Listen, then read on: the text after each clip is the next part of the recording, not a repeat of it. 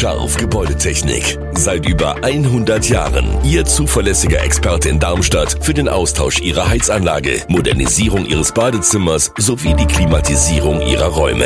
Erwarten Sie mehr von uns, als Sie es gewohnt sind. Scharf Gebäudetechnik.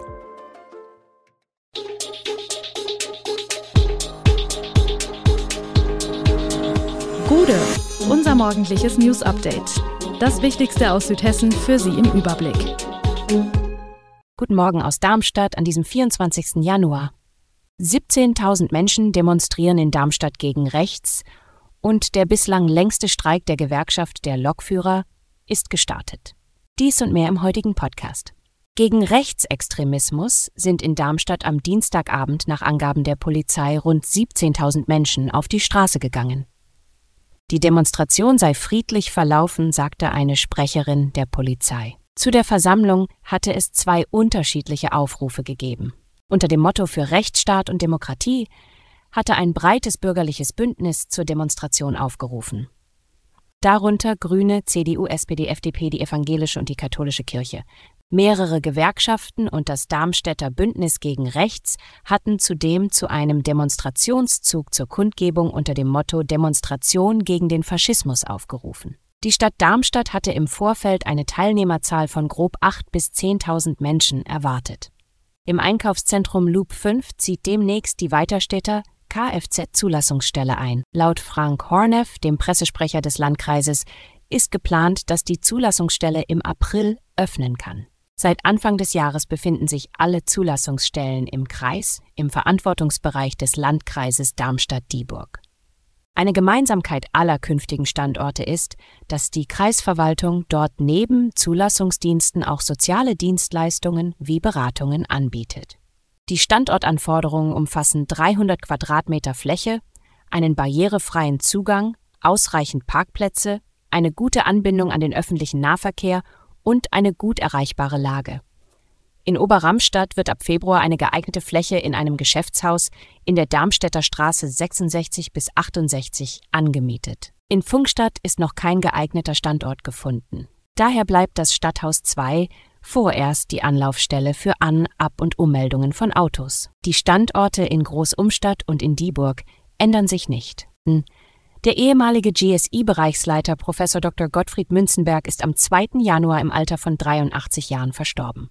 Er war einer der Mitentdecker des nach der Wissenschaftsstadt benannten chemischen Elements Darmstadtium und galt als herausragender Wissenschaftler und Pionier der Kernphysik, der die kernphysikalische Forschung am GSI Helmholtz Zentrum in Darmstadt für Schwerionenforschung über Jahrzehnte geprägt hat.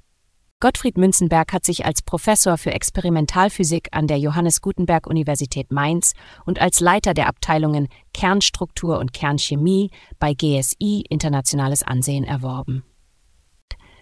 Er hatte großen Einfluss auf verschiedene Bereiche der modernen Kernphysik und hinterlässt ein bedeutendes wissenschaftliches Erbe.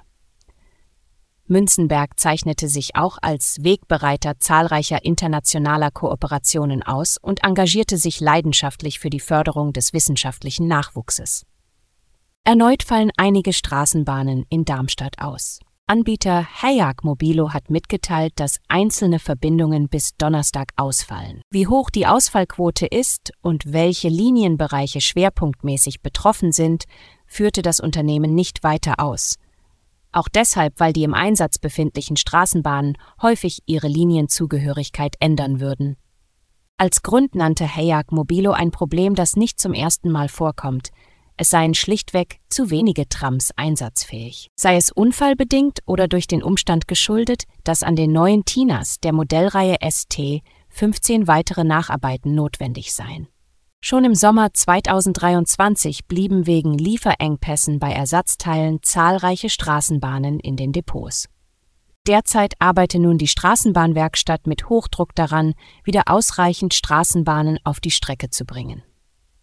Am Donnerstag solle alles wieder planmäßig laufen, hofft Hayag Mobilo. Der bislang längste Streik der Gewerkschaft der Lokführer ist gestartet, Seit den frühen Morgenstunden und noch bis kommenden Montagabend fallen deswegen bundesweit zahlreiche Verbindungen aus. Alle Züge stehen aber nicht still.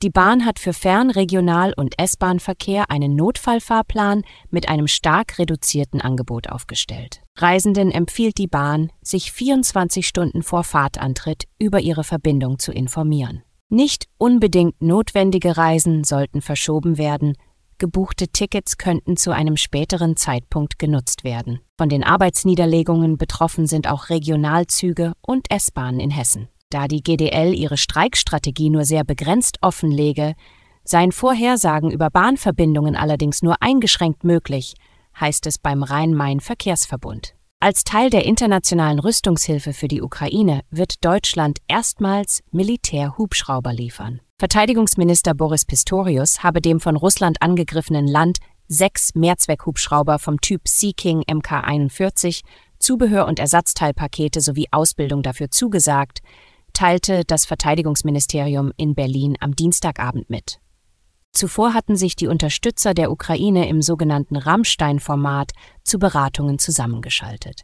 Die ostukrainische Großstadt Charkiw wurde unterdessen am späten Dienstagabend abermals von russischen Raketen beschossen. Es gebe Schäden an ziviler Infrastruktur, schrieb der Gouverneur des Gebietes auf Telegram. Alle Infos zu diesen Themen und noch viel mehr finden Sie stets aktuell auf echoonline.de. Gute Südhessen ist eine Produktion der VAM von Allgemeiner Zeitung, Wiesbadener Kurier, Echo Online und Mittelhessen.de. Redaktion und Produktion die NewsmanagerInnen der VAM. Ihr erreicht uns per Mail an audio.vam.de.